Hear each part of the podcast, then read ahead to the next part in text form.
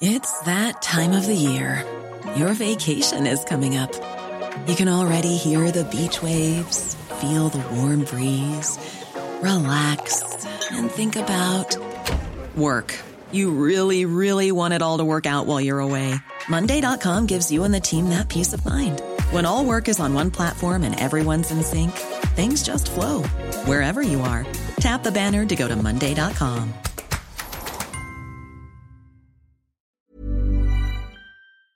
Bonjour Gérald Darmanin. Bonjour. Merci d'avoir accepté l'invitation de CNews. De nombreuses questions à, vous poser, mais avant peut-être de, rentrer dans le vif du sujet euh, et ce grand débat que vous annoncez sur euh, l'immigration à, la rentrée, euh, un mot sur votre action depuis le, début de ce second quinquennat d'Emmanuel Macron. Ça fait un tout petit peu plus de, de 100 jours. Vous êtes numéro 3 du gouvernement.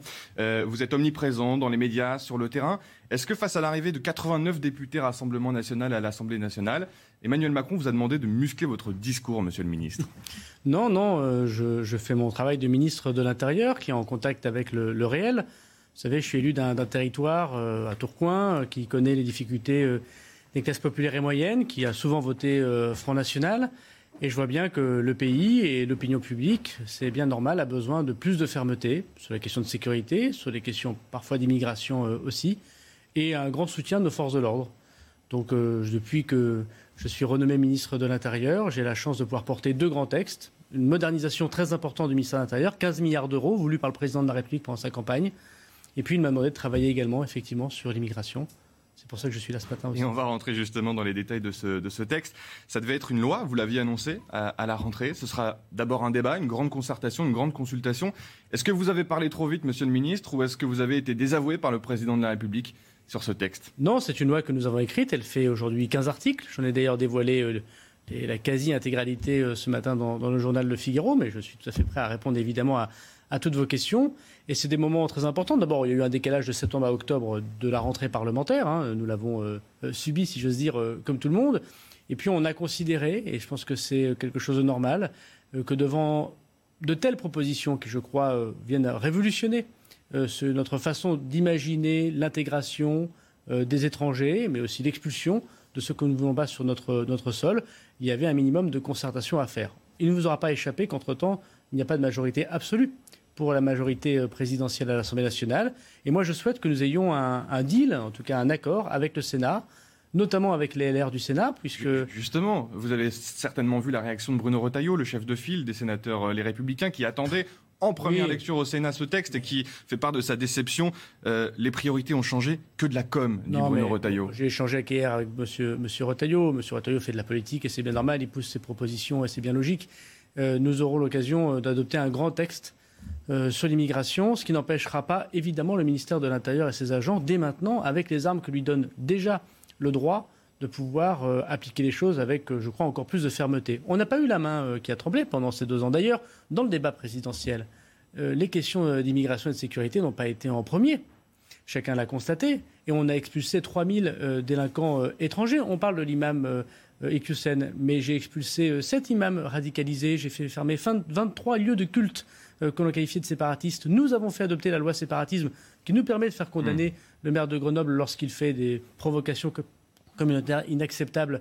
Euh, donc euh, ce, débat, aujourd'hui, il est plus médiatique, mais ça fait deux ans euh, qu'à la demande du président de la République, à l'époque du Premier ministre Jean Castex, avec beaucoup de fermeté, je demande aux policiers, aux gendarmes, aux agents de l'État de pouvoir, et c'est bien normal, répondre de la dureté de notre loi et de notre pays face à ceux qui veulent atteindre la République. Mais si vous voulez renforcer justement euh, la surveillance de, ces délinquants euh, étrangers, si vous voulez raccourcir les délais, accélérer l'éloignement, criminaliser les passeurs, c'est qu'il y a un problème, c'est que la machine est grippée. 10% seulement des OQTF appliqués en France, 50% des OQT en, Allemagne. Est-ce qu'il y a un problème dans notre machine à, expulsion? Est-ce qu'elle est grippée, Gérald Darmanin? D'abord, sur un sujet aussi compliqué, tout en avouant qu'il y a plein de choses à améliorer, on, on doit dire les choses du débat telles qu'elles sont dans le réel. En Allemagne, on met l'arrêté d'expulsion au moment où euh, l'étranger est dans l'avion. Nous, en France, on le fait au début de la procédure. Alors évidemment, les chiffres sont meilleurs quand vous mettez les gens dans l'avion et que vous leur dites tenez, voici le document qui vous permet de, montrer que vous êtes expulsé, alors que nous, euh, c'est sur le sol national dès que nous trouvons cet étranger en situation irrégulière. Deuxième chose, 10%, c'est le chiffre pendant le Covid. Hmm. Euh, ça s'est largement amélioré. On a augmenté de 50% euh, les chiffres, notamment vers le Maghreb et vers l'Afrique. Ça ne veut pas dire que tout est bien fait, bien au contraire. Mais pendant le Covid, il n'y avait pas d'espace aérien et il fallait faire des tests PCR pour expulser les personnes. Fort heureusement, cette situation se termine. Ce qui est sûr, c'est que nous devons améliorer notre euh, processus administratif. Quel est le problème? Quand vous êtes un étranger qui arrive sur le sol national et que vous demandez l'asile, Aujourd'hui, il y a 140 000 demandes d'asile par an. La France n'est pas euh, un pays particulièrement euh, euh, ouvert et laxiste, puisque nous n'accordons que 30 000 demandes d'asile sur les 140 000 demandes. Mais ce qui est sûr, c'est 60% des demandeurs d'asile sont déboutés. Quasiment 70%. le problème, c'est qu'ils restent ensuite sur le territoire. 70%. Non, mais le problème, c'est que nous mettons trop de temps hmm. entre le moment où la personne demande l'asile et le moment où on lui dit non. Et même pour la personne à qui on dit oui, c'est un, ce temps est pareil. Et, c'est très difficile. Imaginez que vous êtes pourchassé pour des raisons politiques ou sexuelles d'un pays, vous arrivez avec votre famille, vous, devez attendre parfois un an et demi, deux ans, trois ans avant d'avoir un accord de le pays qui vous accueille. Donc il faut raccourcir les délais. Il faut raccourcir les délais. Nous, on a déjà raccourci les délais de six mois, mais on met encore beaucoup de trop, trop, de temps pardon, pour traiter ces demandes. Et puis deuxièmement, il faut que la justice administrative, puisqu'il y a des recours, aille également beaucoup plus vite. C'est pour ça qu'on fait deux propositions extrêmement fortes, en lien directement avec ce que proposent d'ailleurs euh, les LR du Sénat que le refus d'asile vaut expulsion du territoire. Aujourd'hui, il y a deux documents avec deux types de recours. Nous, nous proposons qu'il n'y ait qu'une seule démarche avec un seul type de recours. On gagne deux fois plus de temps. Et on propose que la CNDA, qui est le jugement euh, qui permet de voir si l'étranger a ou, n'a pas le droit à l'asile quand l'État lui dit non, euh, il y a un seul juge, un juge unique. Aujourd'hui, il y en a trois, et permet, et c'est un peu technique, mais plein de simplifications de procédure. Il y a jusqu'à sept recours en mmh, France. Mmh pour un étranger. Et donc nous proposons une simplification drastique de ces délais. Nous avons une fermeté extrêmement euh, je pense, comparable avec les pays les plus durs, si j'ose dire, de l'Union européenne. En même temps, nous sommes très attachés à l'asile constitutionnel. Les familles yézidis euh, qui sont pourchassées doivent être continuées à évidemment avoir l'asile. Les homosexuels qui sont condamnés dans leur pays euh, doivent pouvoir avoir l'asile en France. Ceux qui s'opposent au régime des talibans doivent avoir pouvoir l'asile en France. Mais l'asile ne peut pas être détournement d'une filière d'immigration euh, pour aller vers l'immigration illégale, et donc on doit raccourcir beaucoup ces délais. Vous faites euh, dans le Figaro ce matin, pour la première fois, je crois, en tant que ministre de l'Intérieur, un lien euh, entre immigration et, délinquance. Ce serait nier le, réel de ne pas le faire, vous dites ce matin, monsieur le, ministre. Est-ce qu'Éric Dupont-Moretti, le ministre de la Justice, serait d'accord avec cette affirmation, selon mais, vous Mais ce n'est pas la première fois que je fais ce lien. vous savez, ça fait 15 ans que je suis élu à Tourcoing. En tant que ministre de l'Intérieur non mais, non, mais ça fait 15 ans que je suis élu à Tourcoing. Moi, quand j'ai commencé à me présenter aux élections municipales à Tourcoing, aux élections législatives, le Front National faisait 35% des voix. La fois que je m'y suis euh, présenté aux élections municipales, il a fait 8% des voix. Hmm. Euh, le, peuple de gauche populaire qui a voté euh, Front National parce que la gauche l'avait trahi, je le connais bien et il vote désormais pour moi et, il le fait parce que je crois qu'il voit que je suis sincère. Je ne suis pas dans l'extrême naïveté de la gauche ou d'une certaine gauche et je ne suis pas non plus en train de dire que tout vient comme problème des étrangers, ce que pense l'extrême droite. Donc je suis quelqu'un de pragmatique je constate, mais comme tout le monde, euh, qu'il y a 7% d'étrangers en France et ils représentent 17% de la délinquance. Bon, il y a une surreprésentation de la délinquance des étrangers. Il y a des explications sociologiques à ça. Souvent, les étrangers qui viennent sur notre sol sont plus pauvres que la moyenne des personnes qui sont déjà sur notre sol, et que cette pauvreté fait parfois naître de la rapine et, de la violence. Parfois, euh, cette euh, immigration est trop masculine. Voilà, parce qu'on voit bien que la difficulté, c'est beaucoup d'hommes seuls qui viennent sur notre territoire. Parfois, les passeurs organise de vrais réseaux de criminalité. Bon, et puis parfois, il y a effectivement des gens qui sont déjà dans la violence parce qu'il y a de théâtre euh, d'opérations violents et qui exportent cette violence sur notre sol. Mais 17% de la délinquance, c'est beaucoup et il faut absolument la combattre. C'est pas 100%. Quand j'entends le, hier je vous ai regardé à la télévision euh, euh, le représentant du Front National, il, il, disait voilà la délinquance ce sont les étrangers, mmh. c'est 17% de la délinquance. Donc je crois qu'il faut absolument être dans le réel et pas mentir aux Français. Donc nous devons lutter très fortement contre la délinquance en général, et lorsque ce délinquant est un étranger, il ne doit pas rester sur notre sol. Je pense que c'est le bon sens populaire euh, le, plus, le plus complet. Et donc je me battrai pour obtenir euh, du Parlement les armes qui permettent de dire aux Français, non seulement on lutte contre la délinquance, ça c'est l'objet du texte qu'on présentera au mois d'octobre pour aider nos policiers, et pour les délinquants étrangers, nous souhaitons obtenir un maximum de garanties législatives pour pouvoir les expulser. On le fait déjà, 3 000 depuis deux ans. Depuis deux ans, mais vous savez bien qu'il y a des, quelques réserves de loi qui nous empêche de le faire complètement. Et je remarque, Gérald Darmanin, que vous n'avez pas répondu à ma question. Et vous inviterez Eric Dupont-Moretti. Moi, je Eric Dupond-Moretti ou l'aile gauche de votre majorité, regardez Sacha Ollier, le président de la commission des lois. Il y a tout un message autour de la sécurité qui est beaucoup plus fort que, l'immigration. Est-ce que vous aurez les coups des francs, Gérald Darmanin, pour faire passer ce texte mais, pardon de cette provocation, mais je suis l'aile gauche. Hein. je suis le fils d'une femme de ménage. Je suis, je suis élu dans un territoire de gauche depuis toujours, dans les Hauts-de-France, dans le nord euh, de la France. Moi, j'ai une certaine fibre sociale économique. Je ne suis pas un libéral euh, économique absolu. J'ai parfois des différences. Euh, avec quelques-uns de l'aile droite, peut-être, euh, de ma propre majorité. Euh, mais, je, suis de gauche quand je défends les étrangers qui doivent avoir l'asile constitutionnel, mais je pense aussi être de gauche lorsque je dis que la personne qui se fait voler sa voiture, qui doit prendre le métro, doit être protégée. Et, je pense que les gens de gauche, comme les gens de droite d'ailleurs, comme tous les Français, je pense que vos sondages récents l'ont montré, tous les Français sont du bon sens, qui consiste à dire les étrangers sont le bienvenu sur notre sol s'ils respectent les valeurs de la République, s'ils respectent la France. Ils ne sont pas les bienvenus sur notre sol s'ils ne respectent pas la France. Voilà, ça, me paraît euh, quelque chose de lambda. Et je crois que, je le cite souvent, le boucher euh, charcutier de Tourcoing est assez d'accord, je crois, avec euh, cette proposition de bon sens. Et 91% des Français estiment qu'il faut euh, expulser les prédicateurs euh, qui tiennent un, discours anti-républicain. C'est le résultat d'un sondage réalisé par l'Institut CSA pour, pour CNews. Et ça nous amène à votre territoire, celui des, Hauts-de-France, et cette personnalité, Hassan Iqiyoussen, prédicateur du nord de la France, en voie d'expulsion vers, vers le Maroc. Vous avez vous-même signé l'arrêté d'expulsion. Est-ce que la position du, du Maroc a changé les choses? Est-ce que vos négociations diplomatiques avec le Maroc a accéléré et facilité l'expulsion de euh, ce prédicateur de haine, ou simplement la loi euh, qui conforte les principes républicains permet désormais de faire ce genre d'expulsion? Les deux. Les deux. Euh, d'abord, nous avons effectivement renforcé largement, sous le premier quinquennat du président de la République, les moyens qu'a l'État pour se défendre. D'abord la loi SILT, la loi contre le terrorisme, qu'a fait voter le président de la République au début du quinquennat précédent, et puis la loi séparatisme, avec un discours des Mureaux extrêmement courageux, qui nous a permis, qui nous permet de lutter contre ces prêcheurs, ces prêcheurs de haine. Ces deux textes donc je constate que le Front National d'ailleurs ne l'a jamais voté parce qu'il préfère sans doute la politique du pire. Mais ces deux textes nous permettent de faire ce que nous faisons aujourd'hui. Donc c'est grâce euh, vraiment à l'action du, premier quinquennat du, président. Et puis deuxièmement, une activité diplomatique plus intense avec les pays qu'on appelle de retour, voilà, les pays du Maghreb ou les pays euh, euh, d'Afrique subsaharienne. il y a encore du travail sans doute à faire avec eux, mais moi je constate une amélioration forte dans nos relations avec la Tunisie, avec le Maroc, avec l'Algérie. C'est d'ailleurs pour ça que nous pouvons reprendre un certain nombre de contacts et, nous pouvons avoir obtenir un certain nombre de choses. Hier, j'ai remercié euh, le Royaume euh, du Maroc qui, en, parfaite euh, fluidité, si j'ose dire, en, échange et en respectant évidemment la souveraineté totale du Royaume du Maroc, comme nous le faisons pour l'Algérie ou la Tunisie, évidemment comprend les demandes de la France. Il y a une vingtaine de mosquées, Gérald Darmanin, et des milliers de signataires d'une pétition qui protestent euh, contre cette décision. Il y a aussi des députés, euh, notamment de, la NUPES et de la France Insoumise, qui euh, protestent contre cette décision d'expulsion. Qu'est-ce que vous allez faire avec ces, mosquées, avec ces signataires de, la pétition qui soutiennent Hassan Hussein? Et que répondez-vous aux députés, notamment de la France Insoumise, qui vous ont interpellé sur ce sujet? D'abord, je voudrais, pour que chacun comprenne, euh, évoquer ce que dit euh, euh, cet imam, et je mets des guillemets à imam parce que je sais très bien que l'immense majorité des musulmans de France et des imams qui sont en France respectent les valeurs françaises. Ce que dit ce monsieur, qui est très suivi hein, sur, les, les réseaux sociaux. C'est malheureux qu'aujourd'hui les femmes considèrent que servir leurs maris et leurs enfants soit une punition alors que c'est une bénédiction. La place de la femme, elle est dans la cuisine, le salon. Je ne vois pas pourquoi vous êtes allergique à la cuisine, mesdames. Généralement, l'homme, quand il passe dans la cuisine, c'est pour ouvrir le frigidaire et prendre quelque chose, c'est pas pour faire la vaisselle ou faire à manger.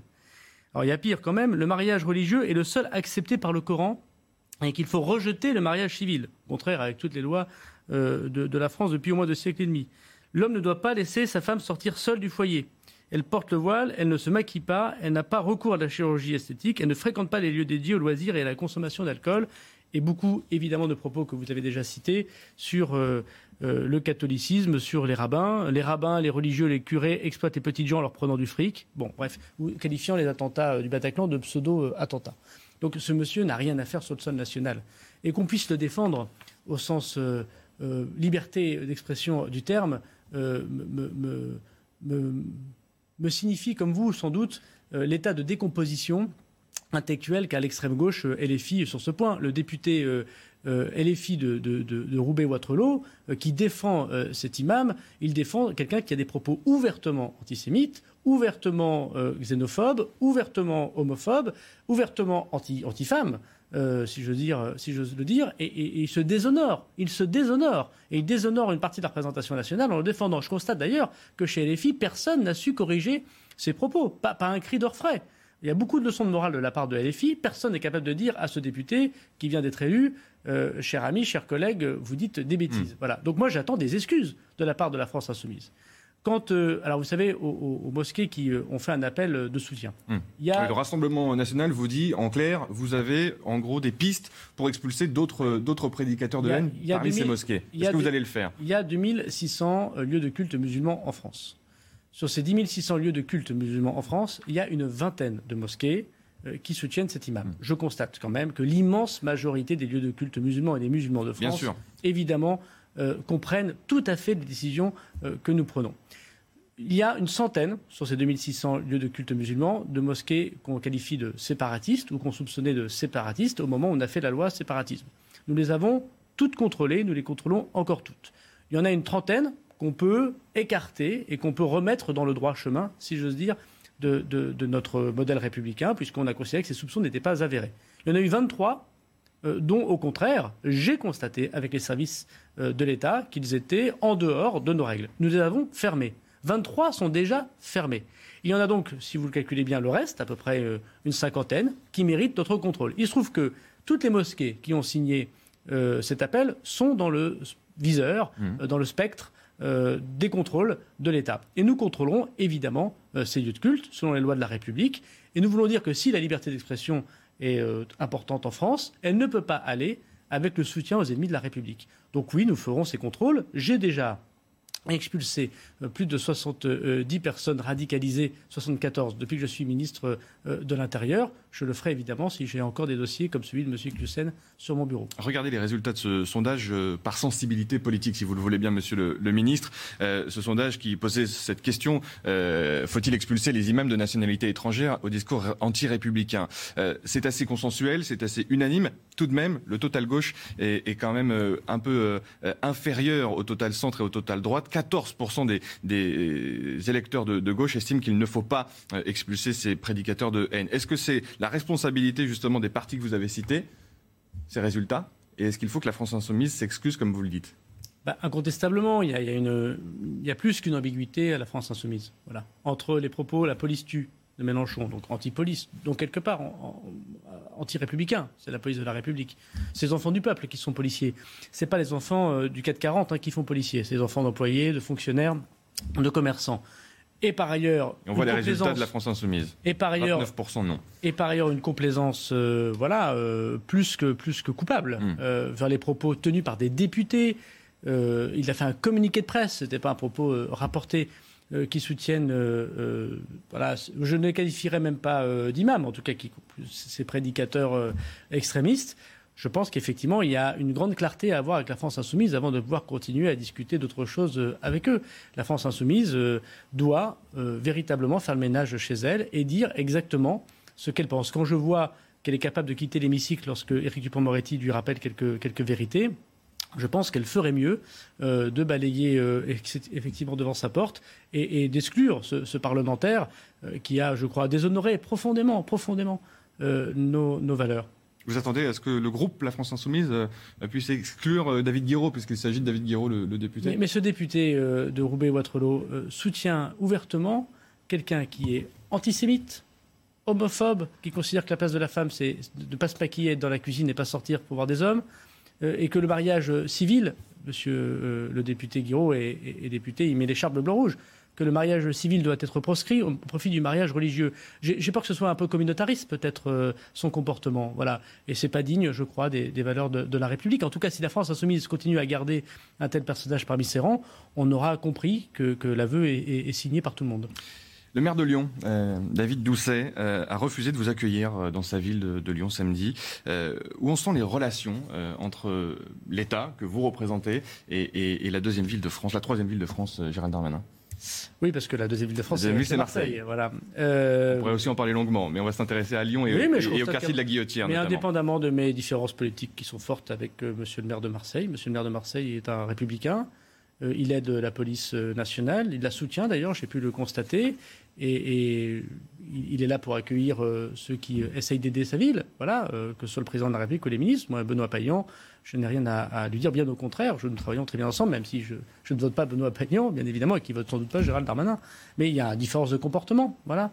Et, je crois que là, encore une fois, euh, c'est la différence entre quelqu'un qui est socialiste, euh, Benoît Payan, qui a une culture républicaine extrêmement forte, euh, et, et, M. Doucet, qui dans la lignée de M. Piolle et de M. Mélenchon, malheureusement, ne vient pas soutenir les policiers lorsqu'ils sont agressés. C'est ça qui m'a le plus choqué. C'est pas qu'ils viennent pas me serrer la main, ça n'a pas d'intérêt, je crois. Euh, c'est une bataille d'ego qui n'a pas de sens, mais qui ne viennent pas soutenir les policiers de la République euh, qui ont été blessés dans leur, euh, dans leur chair et dans leur psychologie, parce qu'ils essayent tous les jours de rétablir l'ordre dans ce quartier difficile, et, qu'ils n'aillent pas rencontrer les habitants de sa propre ville. Moi, j'ai rencontré, vos, confrères étaient là, les habitants qui me disent ça fait trois ans qu'on n'a pas vu le maire de Lyon depuis hmm. qu'il est élu. C'est pas le rôle du ministre de l'Intérieur de faire des rencontres avec les habitants. Je le hmm. faisais quand j'étais maire. Voilà. Oui, j'ai trouvé ça particulier. Alors moi j'ai demandé au maire de Lyon euh, des choses extrêmement concrètes pour nous aider. Nous on met beaucoup plus de policiers, on, va intervenir, c'est le rôle de l'État de le faire, j'ai aucun doute sur ce point. J'ai demandé que les caméras de vidéoprotection puissent être en maîtrise par la police nationale. Bon, il m'a répondu que c'était attentatoire aux libertés publiques.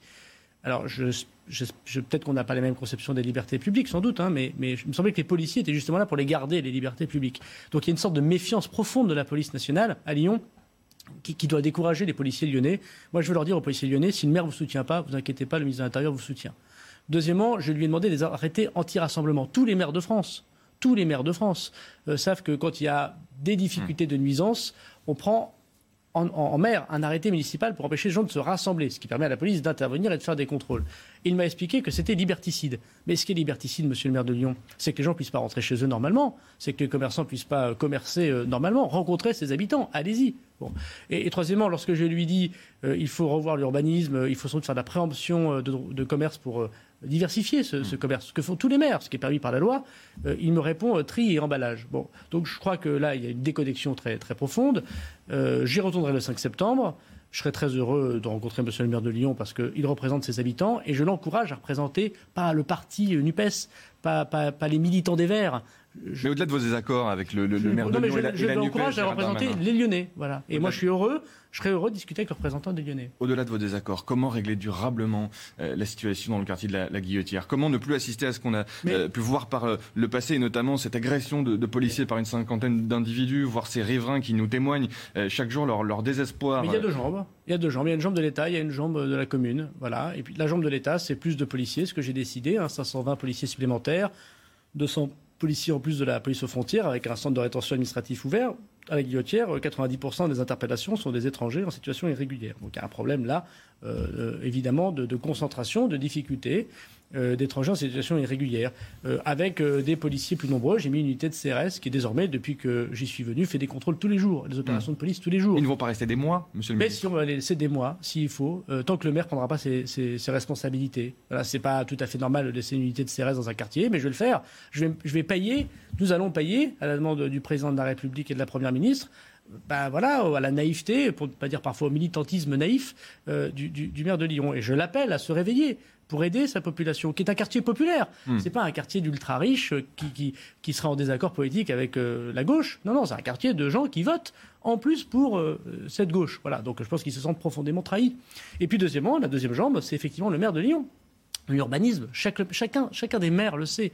la politique du logement, ne pas concentrer les difficultés dans le, même endroit. Hmm. Euh, il y a une piétonisation d'une partie de ce quartier qui empêcheront les policiers d'intervenir. Bon, ben voilà, je lui ai demandé de, reporter euh, cette, cette, piétonisation. Et je lui ai demandé de prendre ses pouvoirs de police du maire. Les caméras de vidéoprotection, les Français doivent savoir, c'est une compétence du maire, ce n'est pas une compétence de la police. Et je lui ai demandé de mettre des caméras. Ça fait deux ans que le préfet lui demande de mettre ah, Il dit qu'il y a des caméras. Mais c'est M. Collomb qui les a installées.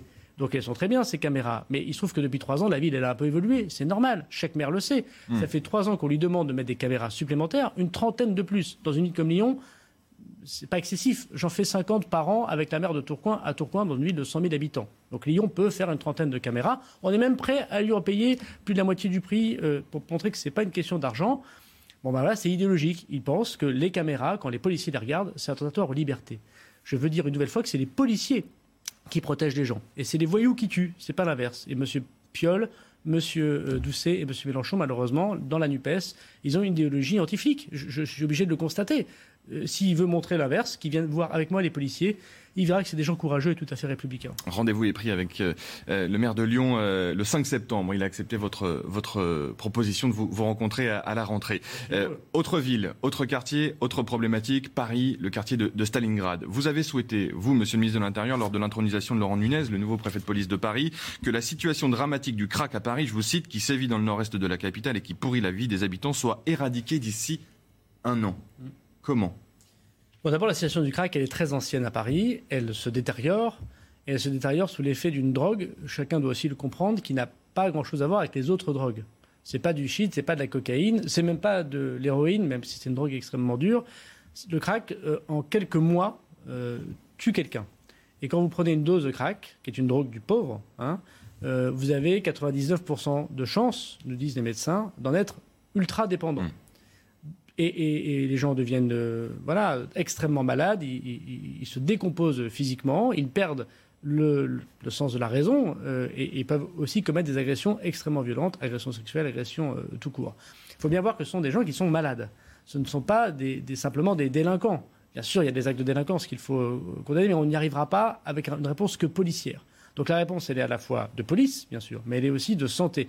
Et si j'ose dire, d'injonction euh, thérapeutique. Pardon, mais ça fait des années qu'on dit ça, monsieur le ministre. Mais, mais parce que c'est une question extrêmement difficile. Aucune ville, euh, aucune grande ville du monde qui est confrontée à ça, partout en Europe, aux États-Unis par exemple, connaissent les mêmes mmh, difficultés. Mmh. Et évidemment, lorsqu'on va mettre la déménager, si j'ose dire, les craqueux, les personnes qui sont hyper dépendants, le quartier ou la ville qui va les accueillir ne sera pas d'accord. Si je vous mets le village des craqueux près de chez vous, il y a une chance assez forte pour que vous fassiez une pétition pour dire que vous n'êtes pas d'accord. Il faudra bien mettre quelque part ces gens qui sont extrêmement malades. Donc j'ai demandé au préfet de police, Laurent Nunez, à la suite de ce qu'a fait le préfet allemand, de travailler avec la ville de Paris. Euh, avec bien sûr l'agence régionale de santé, avec mon collègue ministre de la Santé qui, travaille également. De trouver la solution la plus humaine euh, pour tout le monde. La plus humaine, bien sûr, pour les, les riverains qui n'ont pas à subir ça, j'en suis parfaitement d'accord et je m'en désole une nouvelle fois euh, devant eux, mais également pour les personnes qui sont extrêmement malades. Voilà. Et j'ai demandé, alors j'ai dit d'ici un an, j'espère le plus rapidement possible, dès fin août, j'ai vu le préfet de police encore hier, il va me proposer sans doute son plan. Il faut qu'on arrête de se rejeter la balle avec la ville de Paris. Donc j'ai proposé aussi à la maire de Paris, à Hidalgo, que chacun prenne ses responsabilités. Et je crois que nous sommes désormais dans une discussion qui peut permettre de le faire pour le bien des habitants.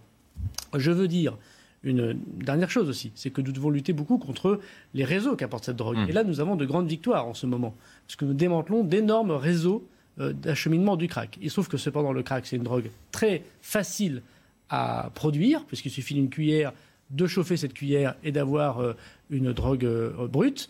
Euh, mais nous avons, et je crois que ça, c'est le service de police qui en sont extrêmement efficaces avec l'autorité judiciaire, des démantèlements de réseaux en ce moment très importants qui nous permettent de penser que les semaines qui viennent vont être moins dures que ce que nous avons connu depuis plusieurs mois. Vous êtes confiant que d'ici un an, vous pourrez, avec Laurent Nunez, éradiquer le crack à Paris C'est une obligation de, de résultat. Et Parce que, pardon, mais c'est pas la première fois qu'on entend ce, plan crack, ce, déplacement. Mais il faut s'y reprendre parfois à plusieurs fois. Pardon si hmm. ce n'est pas, toujours efficace. Et hmm. la politique, si elle était euh, évidente, euh, un, curé de campagne, pardon pour les, curés de campagne, suffirait à être ministre euh, de l'Intérieur. c'est parfois difficile et parfois on rate des choses. Voilà. et il faut qu'on travaille avec la mairie de Paris, sans opposition politique. Et donc, euh, c'est une obligation de résultat que nous nous fixons collectivement. Parce que dans un an, effectivement, ce serait euh, pour le plus grand bonheur des riverains. Dans deux ans, ce serait sans doute euh, le plus important avec l'arrivée des Jeux Olympiques en France, à Paris. On a vu ce qui s'est passé lors de la finale de la Ligue des Champions au Stade de France. Vous avez été à ce moment-là dans, dans l'œil du cyclone. Est-ce que tout sera prêt, Gérald Darmanin, dans deux ans pour les Jeux Olympiques à Paris? Oui, tout sera prêt. Tout sera prêt. Euh, nous équiperons euh, évidemment nos forces de l'ordre de moyens supplémentaires. C'est pour ça que nous présentons une, loi de modernisation du ministère avec la création euh, de 11 unités de forces mobiles, c'est-à-dire des CRS et des gendarmes mobiles, des moyens technologiques supplémentaires et des moyens humains. 15 milliards d'euros pour le ministère de l'Intérieur. Un texte plus court que prévu. Voilà, On passe de 30 articles à 15. Exactement. Est-ce que c'est une perte d'ambition? Non, c'est une concentration des sujets prioritaires. On fait aussi attention aux débats parlementaires qu'on va avoir. Et euh, le Parlement pourra d'ailleurs amender le texte, il pourra lui l'agrandir. Mais moi, j'ai été élu député, je vois bien aussi que parmi mes collègues députés, il y a une envie de faire des textes plus courts, moins bavards. Et voilà, on a écouté ce que dit le Parlement, ce qui est normal en, démocratie, mais je veux assurer ici que c'est la loi la plus importante dans la modernisation du ministère de l'Intérieur, bien sûr sur le nombre de policiers et de gendarmes. Sur les choses dont on parle peu, mais qui sont très importantes pour les Français dans les semaines et mois et années qui viennent, le cyber, La délinquance de demain sera cyber. Quand vous recevez déjà un mail qui vous demande de Mm. verser de l'argent, c'est déjà une attaque cyber. Une attaque cyber dans une entreprise, c'est pire qu'un incendie. Et il y a eu au JO de Tokyo 4 milliards d'attaques cyber. Et demain, l'attentat sera peut-être non pas une personne qui entrera avec une Kalachnikov dans une salle de spectacle, Mm. mais une attaque cyber contre un hôpital euh, qui viendra à arrêter les machines et tuer des gens. Donc il faut faire très attention à cette modernisation de la délinquance. Et donc euh, ce que nous faisons aussi, même si ce n'est pas l'actualité, c'est de préparer les Français à la délinquance de demain. Mais dans les événements du, du Stade de France, euh, par exemple, pardon d'y revenir, Monsieur le Ministre, et, et ce qu'on voit à Stalingrad, ce n'est pas le cyber, même si c'est très important, bien évidemment, cette lutte euh, contre la cybercriminalité. Mais serez-vous prêt euh, est-ce que tout sera bien mis en place pour éviter les images que nous avons connues au La Stade réponse- de France Et comment Est-ce que ça passe oui. par cette LOPMI, simplement cette loi de programmation du ministère de l'Intérieur? Ça passe pas que par la loi, ça passe évidemment aussi par le management du ministère de l'Intérieur. Je constate qu'il y a eu cinq grands événements au Stade de France depuis euh, ce fameux match du Stade de France et qui se sont très bien passés. Et pourtant, il y a eu autant de spectateurs et parfois des matchs en jeu ou des concerts en Mmh, jeu. mmh. Je constate que ça n'a pas fait la une des médias, mais c'est bien normal puisqu'on parle davantage de ce qui ne va pas et ce qui est bien logique. Aujourd'hui, ce qui a loupé dans la question du Stade de France, j'ai eu l'occasion de m'exprimer, indépendamment de la question des, des faux billets, c'est une délinquance. Cette délinquance, il n'avait pas été prévu autant de policiers et autant de moyens pour lutter contre cette délinquance qui a été aggravée par le fait qu'en plus le RERB était, euh, était à l'arrêt. Donc nous avons changé totalement les choses. J'ai triplé le nombre d'agents de police nationale euh, à, Saint-Denis pour euh, ces événements. Nous équiperons en caméras de vidéoprotection l'intégralité des cheminements et j'ai demandé au l'ancien préfet de police et désormais au nouveau une lutte beaucoup plus implacable contre la délinquance de, de voie publique, contre ces voyous. Euh, et je constate d'ailleurs que, je vous le dis, les six euh, euh, événements qui se sont déroulés depuis se sont euh, bien passés. Les interpellations ont eu lieu immédiatement et les personnes d'ailleurs ont été condamnées par la justice. Gérald Darmanin, depuis euh, dimanche, une attaque de commissariat euh, à Vitry-sur-Seine, en région euh, parisienne, avec une vingtaine de, de personnes qui se sont pris aux, policiers à coups de tirs de mortier d'artifice, de cocktails Molotov, euh, deux guet-apens, un euh, dans la ville de Limoges, euh, Limoges et un autre dans la ville de, de Sevran. Euh, Est-ce qu'aujourd'hui la police est devenue une bande rivale pour ces jeunes qui s'en prennent aux, aux forces de l'ordre Non, en tout cas, j'ose espérer que non. Mais euh, sur Vitry, euh, il y a eu trois interpellations et l'enquête n'est pas encore assez avancée pour que je puisse vous dire quelles sont les motivations de ces personnes. Mais sur Limoges, par exemple, et sans doute sur Sevran, c'est la suite des excellents travaux que font la police nationale, que fait la police nationale, pardon, dans les quartiers contre la drogue. À Limoges, on est passé de 14 points de deal à 5. Hmm. On a asséché, on est en train d'assécher le trafic de drogue à Limoges. Et il y a donc manifestement une réaction extrêmement violente de la part Les de trafic- guet-apens pour les policiers et les bah, pompiers. Pour leur dire, pour essayer de, de- de dire aux policiers, euh, sans doute, ne venez plus dans notre, dans notre zone de, de commerciale. Mhm. Euh, je mets commercial évidemment avec des guillemets. Vous savez, le trafic de drogue, c'est parfois 30 000, 40 000, 50 000 euros par jour d'argent liquide. Donc quand la police assèche comme elle le fait, puisqu'on lutte implacablement contre la drogue avec beaucoup de résultats, il y a des réactions qui sont évidemment absolument euh, condamnables, mais qui sont aussi la démonstration du service, euh, d'efficacité des services de police. D'ailleurs, le maire de Limoges, qui est LR, euh, soutient l'action de la police et, et je le remercie. Nous avons dépêché une unité de CRS qui reste d'ailleurs aussi à, à Limoges et qui procède en ce moment même, depuis de nuit, à de très nombreuses interpellations. Et ce sera évidemment le cas aussi à Sevran. Et on va regarder exactement ce qui s'est passé à Vitry. Les syndicats de police euh, que nous euh, recevons régulièrement pour euh, commenter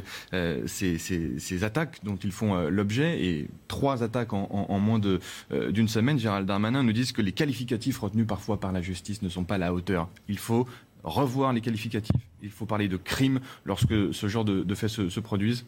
Mais il se trouve qu'on a changé la loi. Hmm. Bon, là, les faits viennent d'arriver, donc la justice n'a pas vraiment pu les qualifier. Mais c'est grâce. Ils ont des craintes, les policiers. c'est grâce notamment à Éric Dupont-Moretti que euh, nous avons désormais une incrimination pénale spécifique quand on s'en prend à un policier ou à un gendarme. Ce qui permet au procureur, effectivement, d'ouvrir sur cette incrimination spécifique, ce qui n'était pas le cas avant. Nous avons, grâce à Éric Dupont-Moretti aussi, supprimé les remises de peine pour ceux qui attaquaient les policiers et les gendarmes. Parce qu'avant, on disait, quand je suis devenu ministre de l'Intérieur, on m'a dit, oui, mais ils sont condamnés à 5 ans. Euh, et puis en fait, au bout d'un an et demi, euh, un an, ils sont sortis. Maintenant, c'est fini, ça. Alors, la loi vient d'être promulguée, c'est tout à fait vrai, donc on n'a pas encore eu le temps de voir ses effets. Mais Éric Dupond-Moretti a supprimé les remises de peine quand on s'en prend aux policiers. Quand on prend 5 ans, on prend 5 ans.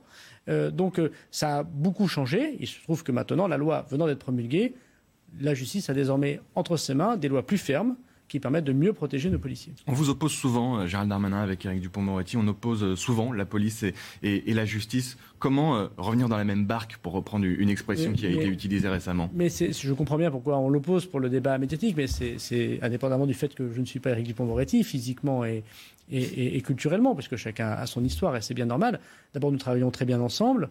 Il a reçu des syndicats de, de police qu'avait rarement fait un garde des Sceaux très récemment encore, pour pouvoir évoquer la simplification de la procédure pénale. Et moi, je voudrais le remercier. C'est un signe de respect de sa part vis-à-vis des syndicats de, police et des représentants de la gendarmerie.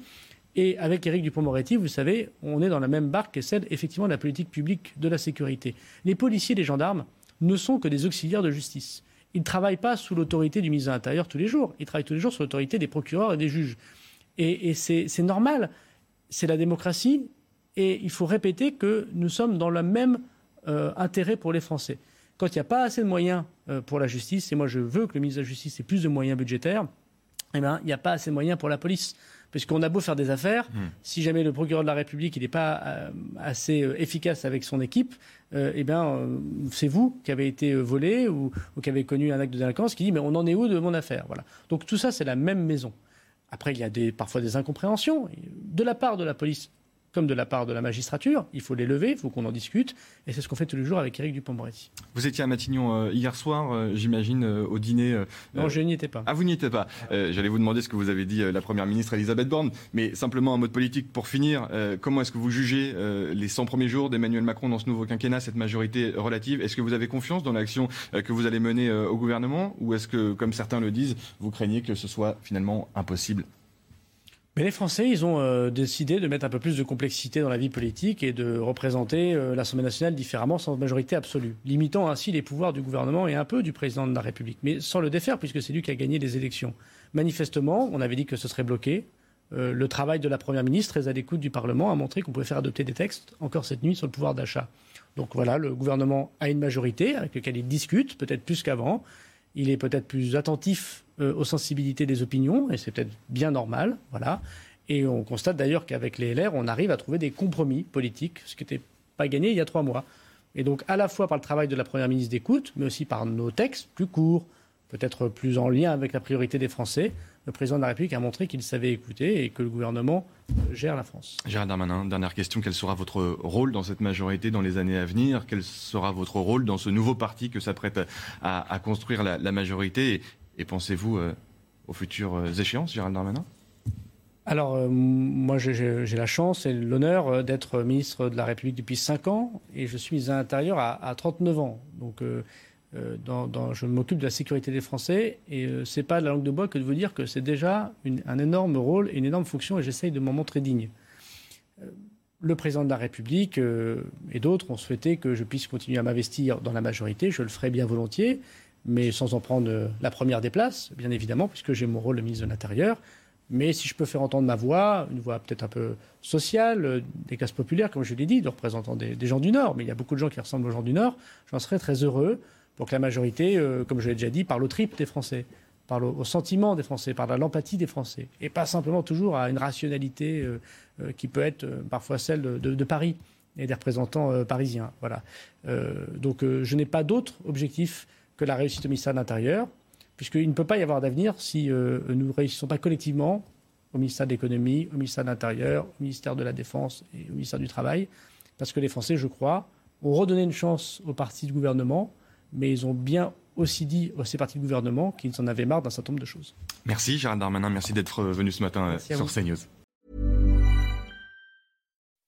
When you make decisions for your company, you look for the no-brainers. If you have a lot of mailing to do, stamps.com is the ultimate no-brainer. Use the stamps.com mobile app to mail everything you need to keep your business running with up to 89% off USPS and UPS. Make the same no-brainer decision as over 1 million other businesses with stamps.com. Use code program for a special offer. That's stamps.com, code program.